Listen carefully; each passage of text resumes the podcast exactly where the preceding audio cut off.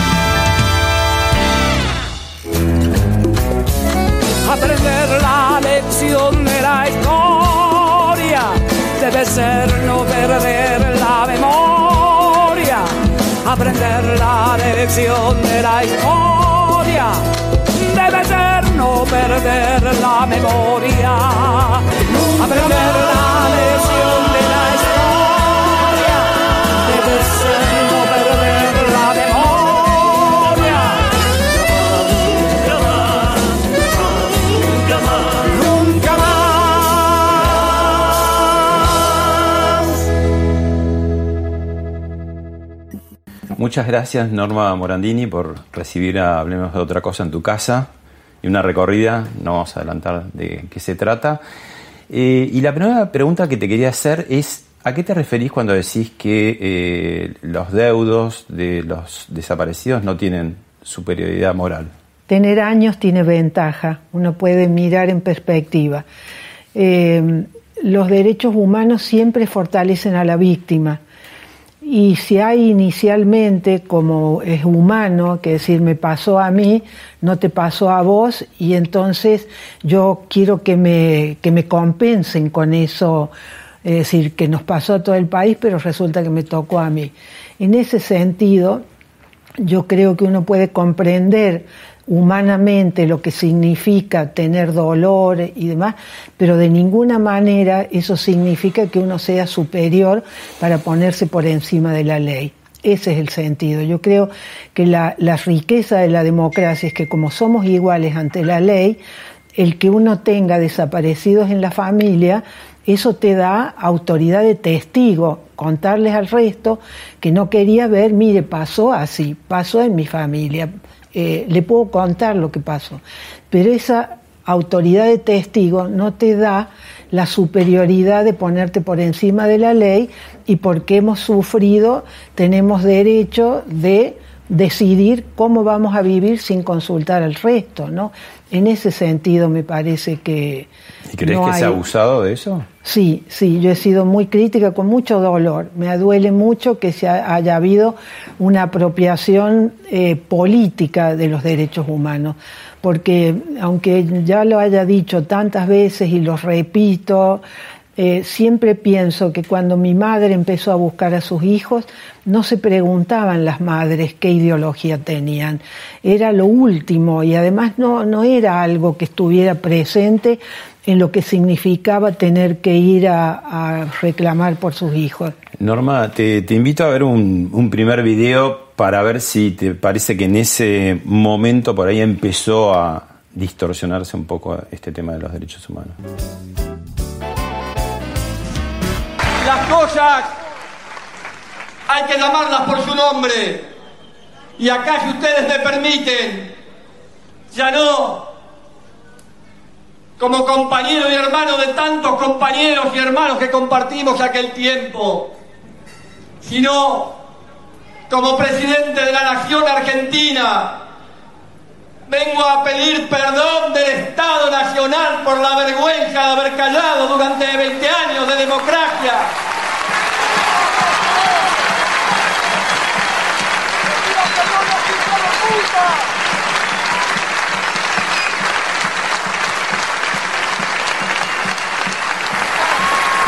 24 de marzo de 2004. Esa es la tarde en la ESMA. A la mañana había sido el acto, ¿te acordás? Colegio Militar, donde este, se sacó el Qué cuadro de... confusión, ¿no? De Estado y gobierno. Qué confusión es no haber entendido que lo que hizo el Estado argentino es el juicio a las juntas. Haber omitido de esa manera no solo Alfonsín, sino todo lo que significó lo que yo le llamo la primavera democrática, cuando, es decir, porque primavera porque nos tratábamos bien, pero se hacía el juicio de las juntas cuando todavía los Falcon circulaban eh, por la calle, donde la sociedad celebraba el advenimiento de la democracia, pero no con razón, porque todavía tenía el aliento de los militares, quería saber lo que había pasado. Y Alfonsín había sido eh, más institucional y más presidente al mismo tiempo, no no, no contaminó la escena porque el, presidencialismo en la Argentina es muy fuerte, ¿no?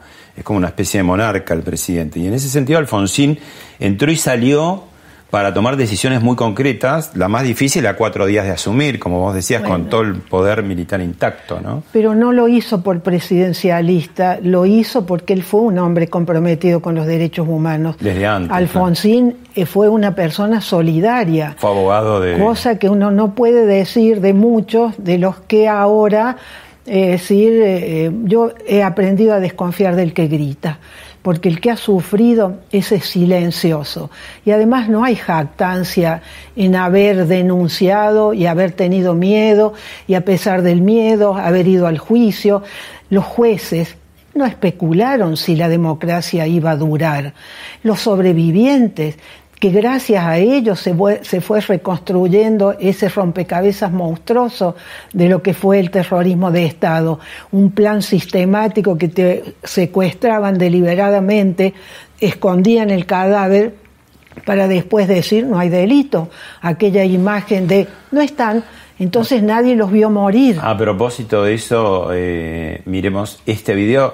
Para entrar en un tema eh, que vos este, conoces mucho, que es el eufemismo, ¿no? el uso distorsionado de la palabra. Miremos. Frente al desaparecido, en tanto esté como tal, es una incógnita el desaparecido. Si el hombre apareciera, bueno, tendrá un tratamiento X. Y si la desaparición se convirtiera en certeza de su fallecimiento, tiene un tratamiento Z. Pero mientras sea desaparecido no, puede tener ningún tratamiento especial. Es una incógnita, es un desaparecido. No tiene entidad, no está. Ni muerto ni vivo, está desaparecido. Frente a eso, frente a lo cual no podemos hacer nada, atendemos sí a la consecuencia palpitante, viva de esa desaparición. Es el familiar. Y a ese sí tratamos de cubrirlo. En la medida de lo posible, no tenemos más que eso que se ha hecho. Ahí eh, esta respuesta, que es una conferencia de prensa, eh, es una pregunta muy valiente que le hace José Ignacio López, ¿no? que después va a ser justamente vocero del presidente Alfonsín. porque había que qué capacidad de engaño que tenemos como sociedad, porque eso es clarito. Son muertos insepultos, enigmas nadie los ha visto morir, no existen. Y si no existen, ¿qué me vienen a hablar de desaparecido? Esta es la perversión del desaparecido que desgraciadamente se nombra en castellano.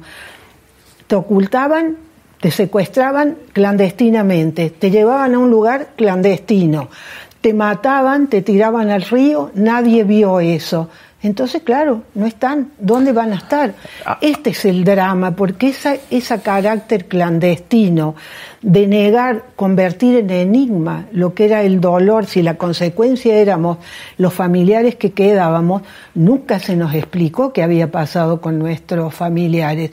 Entonces tuvimos que empezar a hacer no, yo las madres, yo siempre me conmueve, les llamo las madres del pañuelo blanco, porque el pañuelo las trasciende, las trasciende geográficamente, las trascienden las diferencias que tienen ahora políticas. En todas las plazas de nuestro país Hubo madres que se pusieron un pañuelo blanco y llevaron una foto de un desaparecido, hasta la madre solitaria del ingenio Ledesma, que caminaba solita en ese pueblo azucarero. Entonces, eso tenemos que honrar. Esa, ese es el pañuelo blanco que es histórico y que increpa a la dictadura para saber dónde están los hijos. Después, todo lo que hemos hecho en relación a ese pasado, el perdón del Estado es haber hecho el juicio, porque la democracia nace de la manera más auspiciosa, nace con el fin a la, a la, a la violencia política.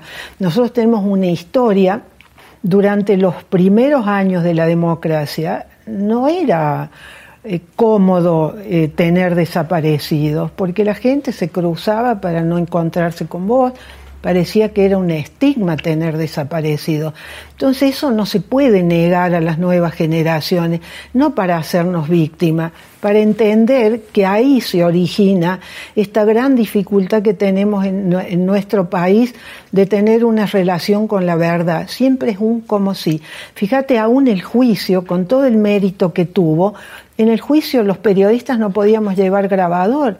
Entonces era eh, público, porque se veían las imágenes, pero no era oral, porque la voz de los, de los sobrevivientes, la dolor, el dolor que habían vencido su propio miedo y sentarse en el tribunal a contar lo que les había pasado, ninguno de nosotros tenía, eh, eh, ninguno pudo escribir lo que imagínate escuchábamos ahí como testimonios eh, personales. Vos marcaste además una cosa muy particular de, la dictadura argentina comparado con otras dictaduras latinoamericanas, sin ir más lejos, la, más cercana que era la de Pinochet en Chile, el tema del uso del campo de concentración. ¿no?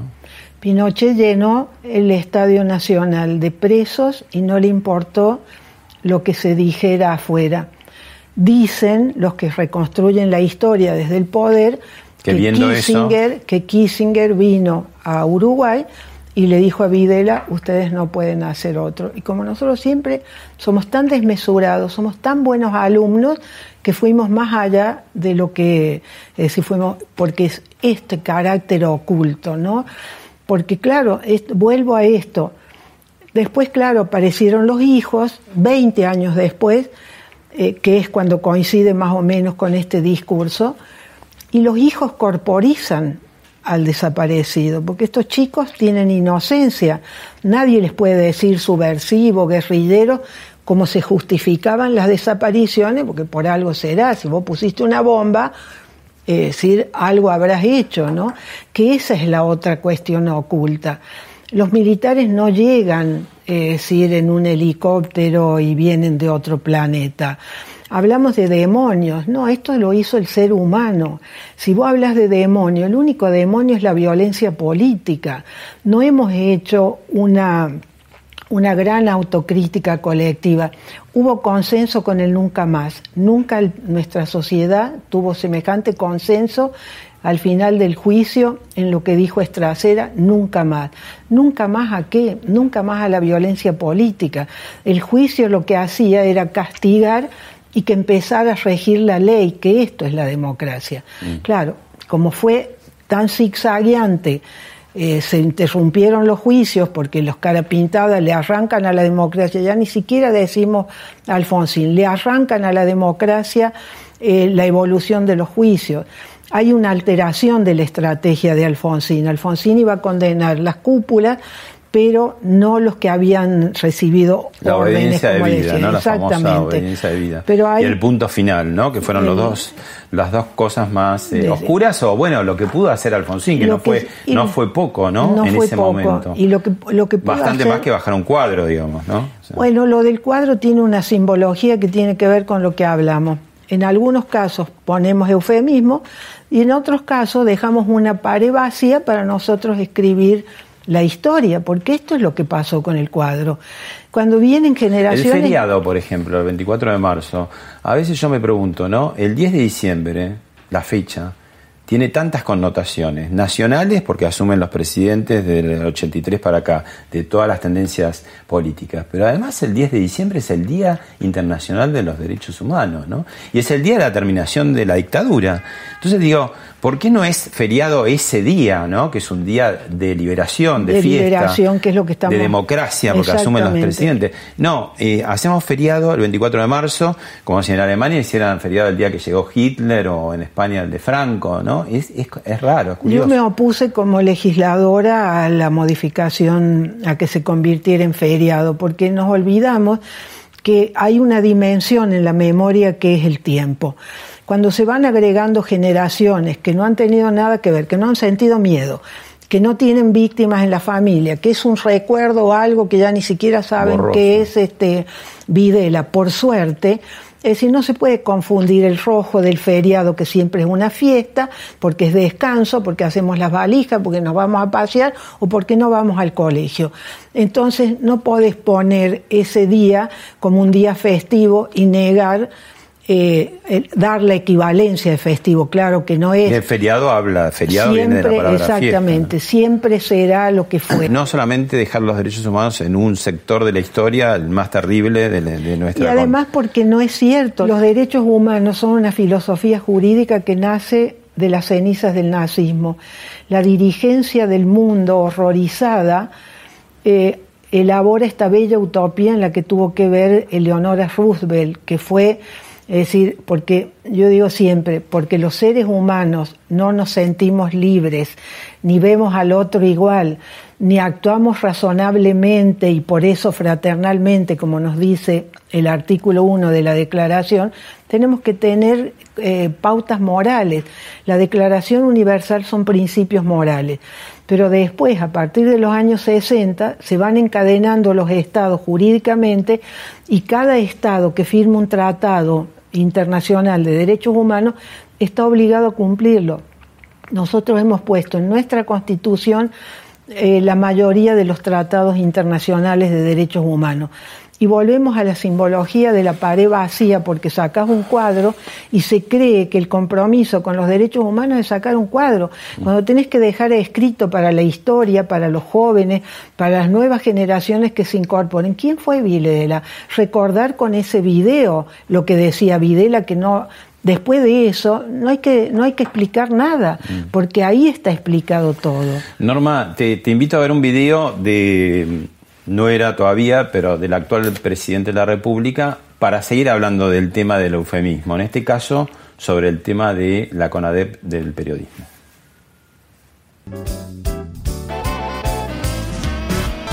Daddy Brieva, ¿no? Es un hombre que hace algunos años eh, se ha comprometido a full con este proyecto. Bueno, dice otro día una frase, que no es la frase que yo comparto, ¿no? Sobre la CONADEP de los periodistas, esa cosa. Creo que vuelve Mempo Giardinelli sobre eso en página. Por eso yo, la verdad no lo sé. Defendiendo la idea. Pero ¿por qué no puede pensar eso, Daddy? ¿Por qué no puede pensar así? Ahora piensa él así, eso no quiere decir que yo pienso así. ¿Y qué tengo que hacer a Daddy? Decirle callate la boca, no salga más en la radio, no diga más nada. Es lo que él cree. Es una expresión de todo lo que nosotros contenemos. Ahí un poco Alberto Fernández también eh, cuando salió David Virieva a hablar de la CONADEP del periodismo, él dijo que no estaba de acuerdo, pero que le encontraba derecho a que lo dijera. Y a mí me parece que es una idea errada, ¿no? Porque digamos, primero, el peronismo tendría que hacer la autocrítica de, de que no participó de la CONADEP original. Segundo, que iba a darle eh, un visto a la, a, a la autoamnistía de los militares, por lo menos eso es lo que decía Italo Luder, que es el, el candidato Es- que derrotó a Esa es la responsabilidad política que el peronismo en algún momento, uno ojalá pudiéramos debatir. Pero por eso, usar justo con la No, pero esto continúa todo lo que venimos hablando, porque confundir la opinión con delito ya es una concepción antidemocrática, porque el decir, el pensar que hay una comisión que va a juzgar a los periodistas, eh, ¿qué estás expresando ahí? El desprecio que le tenés a la ciudadanía. Educar a la ciudadanía para que la ciudadanía después elija a qué periodista lee, a quién ve, pero ya presuponer que, decir, cuando vos juzgas la opinión, la estás convirtiendo en delito. Y creo que esta es la gran confusión que tiene el peronismo, que tiene una concepción de poder antidemocrática, porque desde el poder, ah, desde el poder hacemos la comisión para proteger a pobre la gente como las engañan. Entonces no se termina de entender que el periodismo, la prensa, vamos a decir, es inherente al sistema democrático. No podés hablar de derechos humanos ignorar que el corazón de los derechos humanos es la libertad a decir sin ser perseguido. Vos viste que la idea esta de David uno podría haber dicho, bueno, queda ahí, pero no quedó ahí, porque digamos, la tomó de alguna manera el juez Ramos Padilla en Dolores. Eso es grave. La tomó Barcesat hablando de Eso un tribunal grave. internacional. Eso es grave porque además ahí viene sí la parte nuestra que yo me hago cargo y hago autocrítica. Viene Barcesat y habla como habla de él va él integra una fundación que está en España, que se dice Fundación Progresista.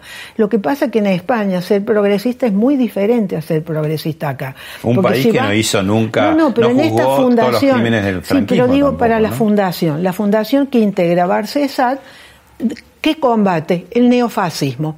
Resulta que en nuestro país el progresismo es populista. Entonces él habla de un tribunal, no hay tribunales, hay una conferencia que hace como tantísimas fundaciones que hacen un debate, invitan a expertos y van a hablar del lawfare. Pero eso no es un tribunal. Entonces, como nosotros, como cultura colectiva, tampoco somos democráticos, no lo corregimos desde la base. En democracia no hay tribunales eh, que se erijan para juzgar el comportamiento de las personas. ¿Qué te pareció cuando llamaron de Dolores, nada más y nada menos, en su momento muy perseguido y ninguneado por la prensa, la dictadura, eh, eh, Pérez Esquivel, que fue justamente en esa época premio Nobel, que lo llamaban como auditor, ¿no? Como un Bueno, es otra confusión, porque yo hablé en su momento con Pérez Esquivel, escribí en La Nación sobre esto. La democracia nos garantiza el derecho a decir. La democracia nos garantiza el derecho a pensar de manera diferente sin ser perseguido. En democracia, si vos cometés un delito, eh, y si incitas a la violencia, si mentís, entonces se te va Código a apelar Claro, o se te va a apelar, Código Civil, se te va a apelar a la responsabilidad ulterior. Por eso dice, nadie puede ser censurado previamente porque hay responsabilidad ulterior.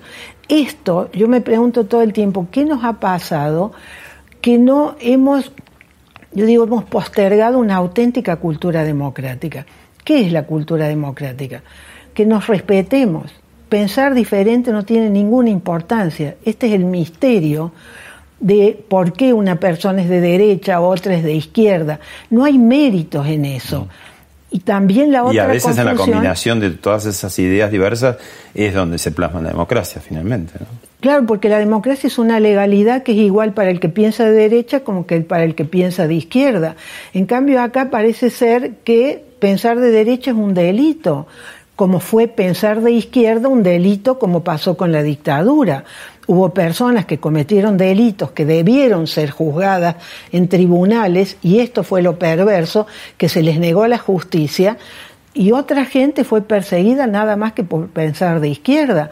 Entonces, ¿cómo vamos a hacer en democracia lo mismo que nosotros padecimos? ¿Cómo los que fueron perseguidos persiguen? Stalin hizo tribunales. Eh, si no, no, en democracia no puede haber tribunales desde el Estado, hay debate. Hagan todos los debates que quieran, hagan debates públicos, pero no vas a llamar tribunal además en una teoría que ha inventado o han traído de Brasil por la defensora de Lula, este lawfare, para defender a las personas que acá están procesadas por corrupción, ¿no? Norma, eh, pasó por, hablemos de otra cosa, Estela de Carlotto y dijo esto. Nosotros nos apropiamos de los Kirchner. Ustedes se apropiaron. Sí. Claro, porque ellos hasta 2003 tampoco se habían interesado mucho. No, no, nadie vino a molestarnos nunca ni a decirnos nada de lo que teníamos que hacer. Ellos fueron compañeros de militancia. Yo creo que han caminado las calles de La Plata juntos con Laura. Claro. Pero Ellos, como este, gobernador, digamos, e No, no, no lo conocíamos, no lo conocíamos. La conocimos a ella cuando fue parlamentaria y ahí muy agradable, muy simpática. Nunca se inmiscuyó en nuestra vida, en nuestro tra- trabajo institucional o dijo nada, absolutamente. Cuando sube al gobierno Néstor, para nosotros era un desconocido total, no sabíamos quién era. Qué confesión, ¿no? Porque es un poco eso. Los Kirchner nunca tuvieron compromiso con los derechos humanos. Pero bueno, pasó con mucha gente. Fue tal el miedo que uno tiene que criticar al terror que llevó a que mucha gente se fue incorporando a medida que se fue, se fue separando del tiempo de la dictadura. ¿Pero qué te pasa cuando eh, Carlotto dice nosotros nos apropiamos de los Kirchner?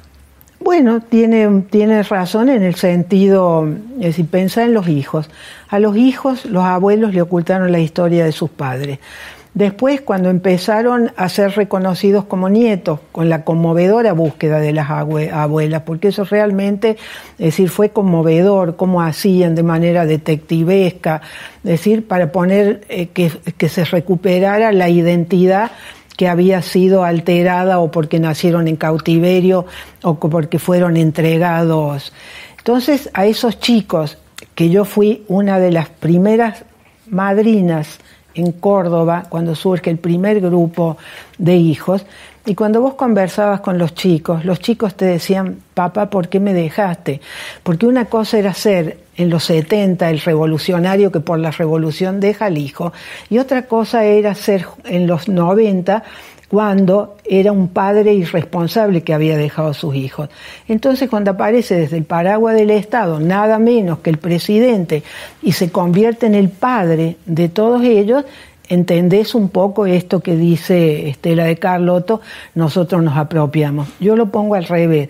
Yo creo que las madres estaban en la plaza al frente del palacio, las invitaron a entrar al palacio y estaba muy bien que entraran homenajeadas por todos los argentinos, pero no, un gobierno, en esta confusión que tiene el kirchnerismo de Estado y gobierno, las homenajean y las utilizan para hacer propaganda de su gobierno, que después las, la madre, las abuelas, Estela de Carlotto, se sienta agradecida. Yo entiendo la dimensión personal, seguramente conoció a su hija, pero estamos hablando de una dimensión colectiva. Estamos hablando de... entonces, eh, lo que eh, me has mostrado son eh, confesiones que casi uno no le puede poner palabras, ¿no? Porque es muy claro lo que dicen. ¿qué te pasó cuando el ex director de la eh, Biblioteca Nacional, Horacio González, no sé si por ahí temiendo que, Mauricio Macri pudiera ser reelecto, habló en algún momento de la violencia como una opción, ¿no? Me parece irresponsable, ¿no? Eh, sí, sobre todo por ser de mi generación. Eh, yo, la violencia, esto es lo que yo le pido a la izquierda, ¿no? Porque a mí me parece muy bien que ocupen bancas en el Congreso, pero no pueden usar la generosidad de la democracia, que no pide requisitos para representar a otro, para después atentar contra la democracia. ¿Qué puedo decirte de eso? Es una irresponsabilidad. ¿Por qué yo he abrazado los derechos humanos y por qué he abrazado la democracia? Porque es el único sistema que te garantiza la libertad. Y si no tenés libertad, ¿cómo vas a pedir que te falte el pan, te falte el trabajo? Todo? Acá pareciera ser que si invocás los pobres, si invocás los derechos humanos, si invocás a la dictadura, eso te da una autoridad para convertir la opinión del otro en un delito, que es un poco lo que hemos visto. Yo cuando me mostrabas lo de Alberto Fernández, mi primer pedido o pregunta cuando venía como jefe de gabinete, lo primero que le pregunté es por qué ellos habían sacado la mediación de la prensa. Porque si hay algo que tiene el kirchnerismo, que no son cínicos en el sentido, ellos dicen lo que van a hacer. Lo que pasa que en el decir delatan la concepción autoritaria que tienen. De sacar del medio a los medios. Ellos dijeron, vamos a hacer atril, comunicación directa. Cuando un gobernante te dice voy a hacer comunicación directa, es sacarte del medio. bueno, el presidente va a los medios, ¿no? Eh, hasta hablamos de, cuando él era jefe, de, gabinete. Ahora hay conferencia de prensa, pero sigue teniendo la misma concepción de que los periodistas pobre la gente, porque eso es pensar que la gente es tonta. A mí me revela que esto, eh, lo que revela esta concepción es que no creen en la capacidad de discernimiento de las personas. Tenemos que trabajar para que seamos todos iguales y que sean las personas las que eligen si ponen un bailando o ponen el programa de Pablo. No es, es decir, esto es lo que nos asiste como derecho. Entonces es muy impresionante todo lo que dicen en el fondo delata una concepción de poder que es antidemocrática, porque yo que invoco a los pobres, yo que invoco a la dictadura, tengo eh, decir, derecho a ponerme por encima de lo que vos estás pensando, de lo que pensás de manera diferente. Norma, vemos otro video y lo comentamos, ¿te parece? Cuatro años donde fue una casa tomada por el macrismo, desde ya. Por ese macrismo que lo que hizo en esos cuatro años y todos los días y por diferentes motivos, violar los derechos humanos. Así que hoy nos parecía mentira haber vuelto otra vez, ¿no es cierto?, con este gobierno popular al cual tenemos que todas, todos, todes, porque yo también me he actualizado, ayudar porque no va a ser soplar y hacer botella. Pero fue tan lindo, es con una alegría entrar y saber que los derechos humanos, que los pañuelos volvieron a la casa de gobierno, ¿verdad? ¿Qué pensás del tema casa tomada? Sí, me, primero me cuesta contestarle a una madre, decir, puedo entender todo, pero volvemos a la concepción, es decir, si vos crees que el gobierno de Macri, como dijeron, era de dictadura, estás despreciando a las personas que votaron a ese presidente, que fue un presidente constitucional.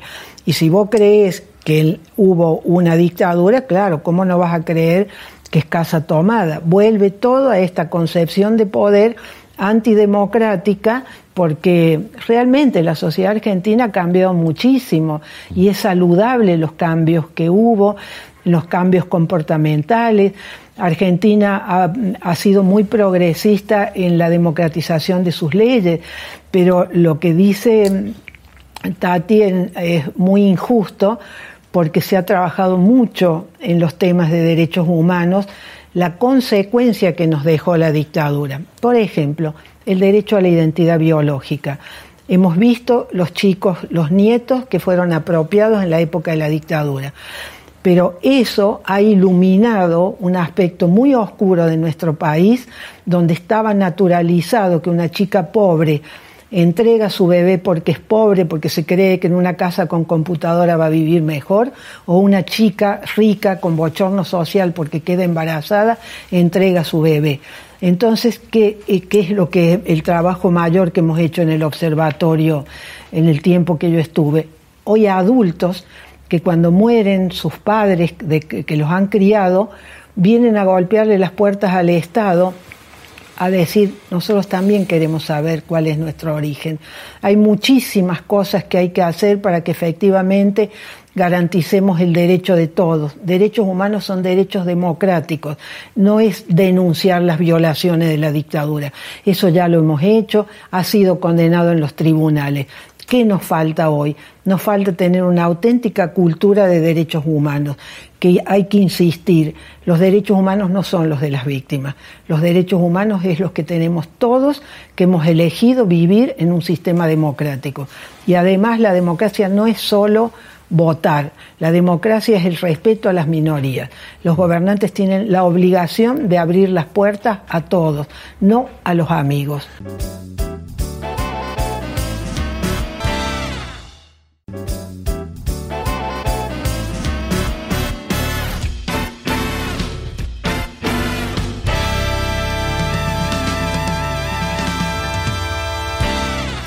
Norma, eh, miremos y escuchemos unas palabras que dijo Juan Domingo Perón en su tercera presidencia para entrar en un capítulo todavía quizás más oscuro, que son los crímenes de lesa humanidad previos al golpe militar del 76.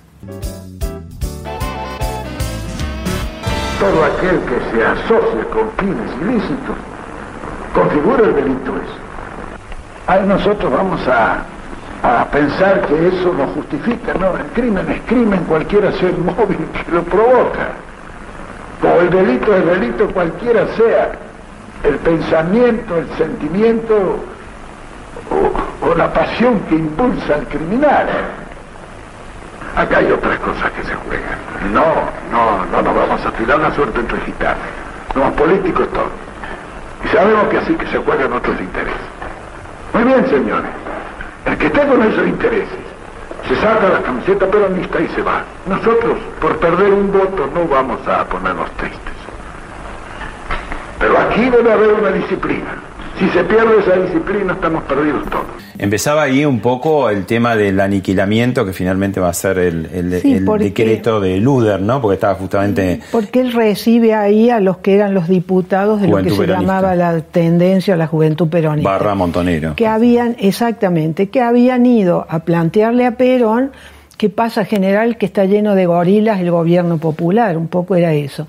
Y se encuentran casi en una trampa porque iban a, a tener una reunión eh, íntima con Perón y resulta que estaban todas las cámaras y es clarito lo que les está diciendo, es lo que después pasa en la plaza que les dice imberbes, ahí se lo dice clarito. Y al mismo tiempo en paralelo El que, se empezaba a montar un aparato Bueno, represivo mortífero, ¿no? Bueno, Como fue la ese, AAA. ese fue la perversión de esa época, porque Perón regresa en brazos de la izquierda y después habilita, eh, porque se siente que le disputan el poder, ese tiempo brutal de Argentina donde un muerto se vengaba con otro cadáver, que empezó una espiral de violencia donde hemos visto ahora testimonios, por suerte hoy la historia ya pone documenta, documentos.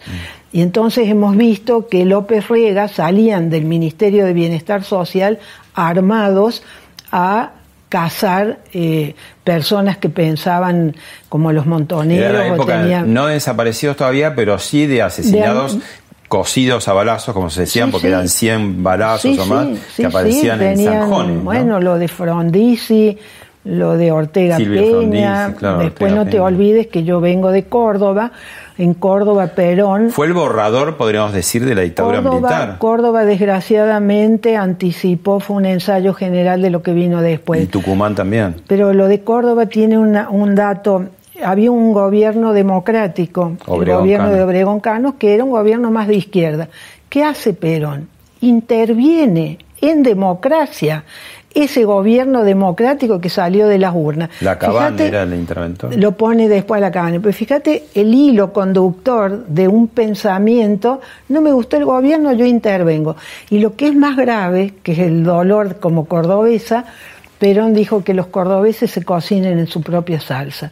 Y nos cocinamos en la peor de las salsas, que fue la del terror. Fue horrible. Por eso, por eso, es decir, no se le puede privar a los jóvenes esta parte de la historia. Glorificar a Perón, que fue un líder, yo caí en la tentación también de pensar que era un líder socialista, yo soy de la Universidad de los- la ideologizada Universidad de los años 70. Y después, claro, fuimos viendo todo esto que se desencadenó. No podemos negar esa historia, porque eh, lo que es, el negar esa historia, ¿qué nos impide? Que efectivamente todos tengamos un aprecio por la democracia eh, ignoremos lo que significa la democracia. Porque todo lo que hemos visto en la, en la conversación es más o menos un pensamiento que sostiene lo antidemocrático, ¿no? Norma, antes de, de hacer una recorrida por un lugar muy particular, eh, te propongo que escuches a otra compañera tuya y también mía, porque compartimos redacciones, que te dejo un mensaje. Norma y yo nos conocimos cuando ella tenía 29 años y yo 19, en la redacción de la revista Somos, en plena dictadura militar. Y en ese lugar donde nadie decía lo que pensaba o sentía políticamente, eso me di cuenta muchos años después, ahí Norma y yo sellamos una amistad que es una verdadera hermandad que ya dura más de 40 años. Y nuestras vidas mágicamente siguieron caminos paralelos y muy, muy juntos. Fuimos corresponsales extranjeras a la vez, participamos del proceso de democratización, impulsamos las ideas feministas en un momento juntas y terminamos, de la manera más impensada, en el Senado de la Nación, una banca al lado de la otra. Y lo más milagroso es que en un momento, a pesar de haber sido más bien intelectuales, buscamos a Dios y desde entonces tenemos una práctica espiritual que hacemos juntas todos los días. Es mi hermana, María Eugenia es mi hermana. Voy a hacer una broma para esconder la emoción. Yo descubrí las ventajas del mercado y ella tiene una acción social que yo no tengo, ¿no? Eh, en la época, con el tiempo, fui a ver, había gente que me decía, ¿cómo sos amiga de María Eugenia? Era la de derecha y yo era la de izquierda. Y ahí empezás a ver la distorsión que tenemos nosotros, el daño que hace la ideología, porque te priva de la índole humana y es este a mí me conmueve porque realmente somos hermanas y las dos este camino yo digo un camino espiritual yo he aprendido a antes se decía eh, ah, ese le, ¿cómo es? Le limpiaron el cerebro, ¿cómo se decía? Sí, lavado. Te lavaron el, yo la verdad que he tenido que lavar mi cerebro del daño que me ha hecho la ideología para poder ver a las personas en la dimensión sagrada de la vida. Mm. Por eso, es decir, los derechos humanos que dicen que lo que nos define como humanos es la dignidad y que todos nacemos iguales, y porque tenemos razón tenemos que actuar fraternalmente. Esto es lo, lo, que yo siento de este camino espiritual. ¿Qué hubieras hecho si hubiese llegado a ser vicepresidente, si Hermes Wiener hubiese sido electo en 2007, ¿no? O 2011, no me acuerdo. No, creo que fue 2011. 2011. Bueno, es que yo sabía que no iba a ser posible, entonces como soy una curiosa, acepté porque primero le tengo le tenía mucho respeto, yo me he sentido siempre socialdemócrata y me pareció que era una oportunidad de poder eh, hablar de lo que yo estoy aburrida de mí misma, de pensar que en cada elección en realidad no es que están en juego candidaturas, sino que está en juego una concepción de poder autoritaria y una democracia que no termina de consolidarse. Y acá, contanos, tu familia. Mi familia. Mi hermano Néstor, Cristina, Lisi que ya no está y mis padres que no están. Yo cuando... Perdóname, pero antes yo me costaba mucho hablar de mis cosas. Mm y no te das lugar para llorar también, que dijiste que últimamente... No, ahora lloro, ahora lloro, porque no hay nada más íntimo que el dolor y por eso es difícil de transmitir. Y... Ellos. Ahí están Néstor y Cristina también, que después terminaron siendo como nombres sugestivos, ¿no? qué coincidencia, ¿no? Que eh, yo estaba mi madre mirando la televisión cuando asumió Kirchner a mí la verdad que estaba mirando, yo estaba escribiendo este libro que escribí de la culpa al perdón, eh, bastante alejada y vi que mi madre lagrimeaba. Y ahí yo la miré como diciendo, sorprendida. Y ahí ella me dijo, eh, ¿te das cuenta que tienen el nombre de los chicos? ¿no? Sí, este, fíjate una familia de cuatro hijos, mi padre era empleado de ferrocarril, mi madre era una mujer muy, nos hizo estudiar todo, todo, ella sabía, los dos apostaron a que sus hijos eh, fuéramos a Córdoba para poder estudiar, yo hice tres carreras, mi hermano estudió agronomía, mi hermana asistencia social y periodismo, y Lisi, pobrecita que murió hace unos años, fue la que se quedó con ellos, ¿no? Eh, porque finalmente el exilio, con lo doloroso que es, a mí me dio libertad y me dio una profesión. Yo fui una exiliada privilegiada porque... ¿Y Néstor y Cristina cómo eran? Mi hermano era muy este, extrovertido, muy rebelde. Él siempre tomaba a los chicos de la calle. Eh, hace poquito eh, una señora, porque a medida que pasa el tiempo la gente ahora ha perdido el miedo y todo el mundo me dice, ah, fui compañera de su hermano, mi hermano jugaba al, al vóley y vino una profesora del, del, el, colegio donde iba mi hermano a traerme un taco que había hecho mi hermano, que había grabado. Y yo, pobre mujer, en lugar de agradecerle, le dije, ¿cómo? el colegio recuerda a mi hermano, si ese colegio lo echó a mi hermano porque él denunció a un profesor que tocaba a las compañeras, porque era un colegio considerado progresista, porque hacían campamentos. Y mi hermano tenía 15 años y volviendo de uno de esos campamentos fue a denunciar al profesor de educación física. Por supuesto echaron a mi hermano. Otra época, yo era ¿no? joven y yo fui la que lo defendí. Entonces, aun cuando yo trato de no tener resentimiento, pobre mujer que venía amorosa a darme algo de mi hermano, yo le tiré la piedra recordando, ¿no? Decir, mi hermano era exuberante, alegre, se ponía un overol de mi papá. bueno. ¿Y Cristina? Y Cristina, Cristina era tímida, había mm, tenido un problema en la cadera, entonces estuvo hasta los tres años sentadita en una silla porque no podía caminar. Y ¿Qué fueron militantes los dos? ¿De eh, qué? De- eh, mi hermano estaba ahora, se condenó el año pasado a un comando radioeléctrico en Córdoba. Ellos estaban armando una bomba casera, molotov, llámale como sea, explotó y eso atrajo a la policía. La policía fusiló a los que estaban ahí, uno el chico Satinsky que tenía 15 años y parece que mi hermano consiguió saltar la tapia y estuvo, eh, si yo los recupero en Buenos Aires clandestino por pura casualidad. entrando en De un bar, ¿no? esa- que son esas cosas, por eso yo digo, la vida me ha obligado a que yo sea humilde. Y los tuviste un poco Y los protegiendo. tuve, los tuve protegiendo, yo había conseguido para mi hermana un trabajo para poder sacarla, porque yo creo que ella eh, nos impresiona mucho que en las fotos siempre están los dos juntos. Nacieron con un año de diferencia y cuando hemos reconstruido la vida, siempre están juntos. Ah, ¿Se hablaba mucho de política en tu casa?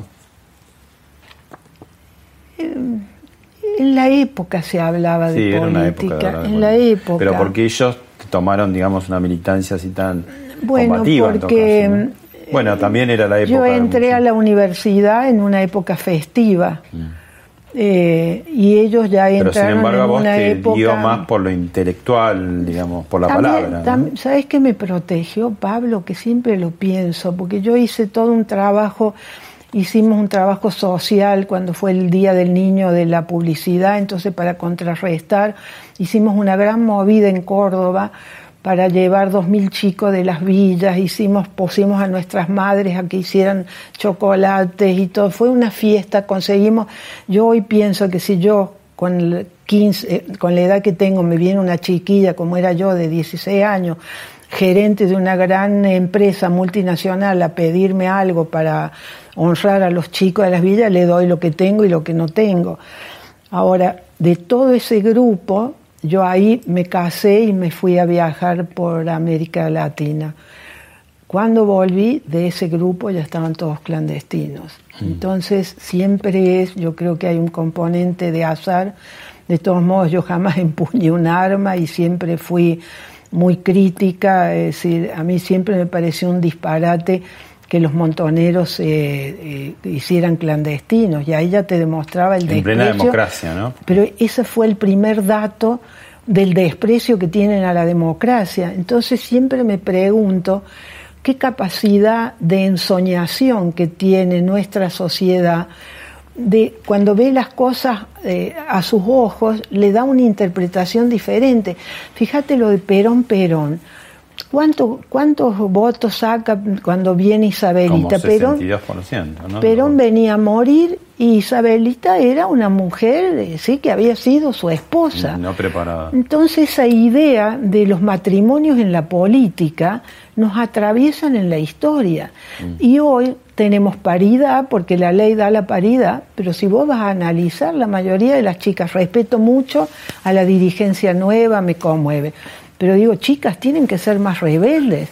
Si van a seguir, bueno, ves cómo me es más fácil salir de la parte...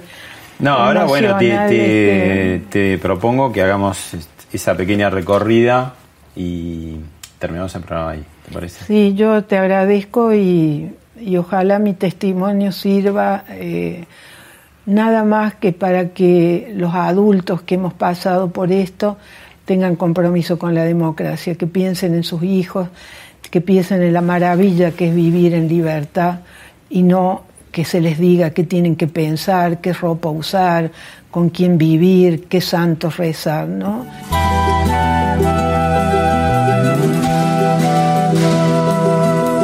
Me preguntaron cómo vivía, me preguntaron,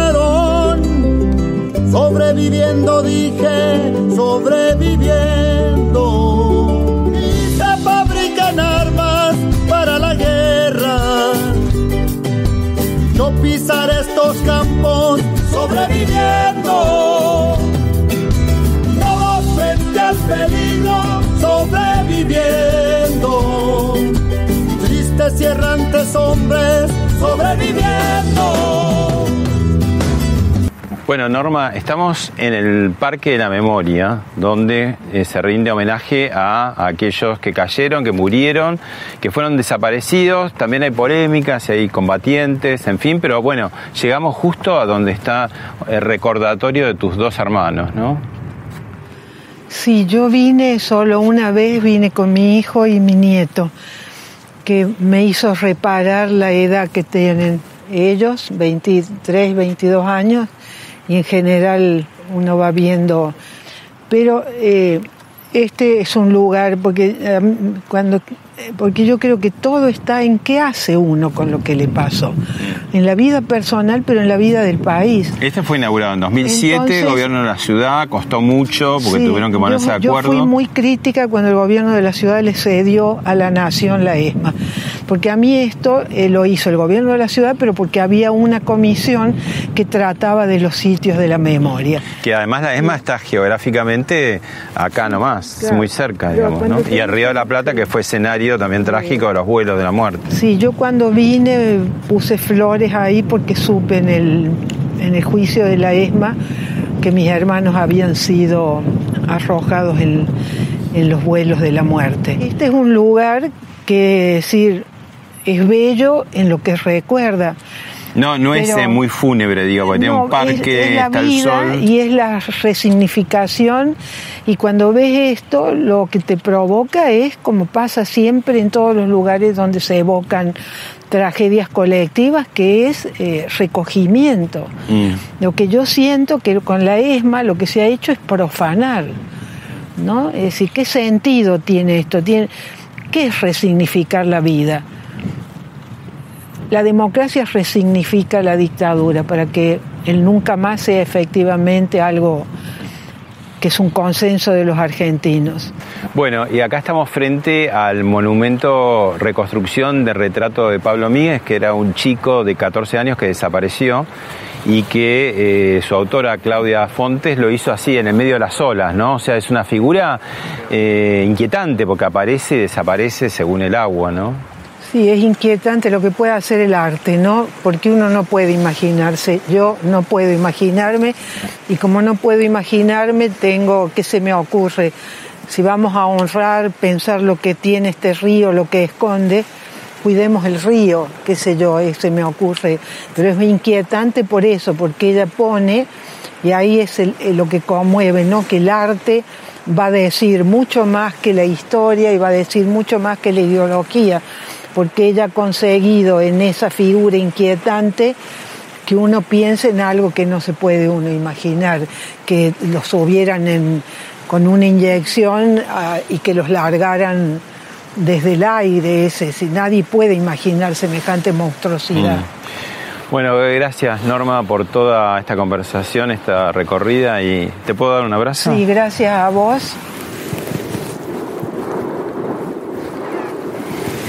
Que nos sirva para que no vuelva a pasar en nuestro país. Ese es el sentido del nunca más. Gracias. Gracias por ocuparte.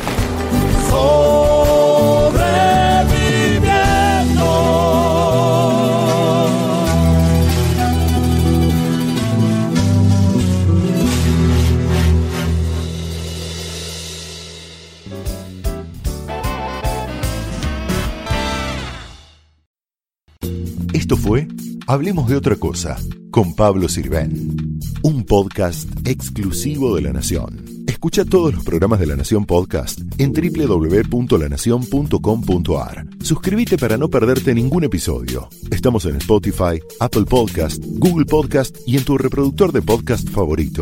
Seguí escuchando La Nación Podcast.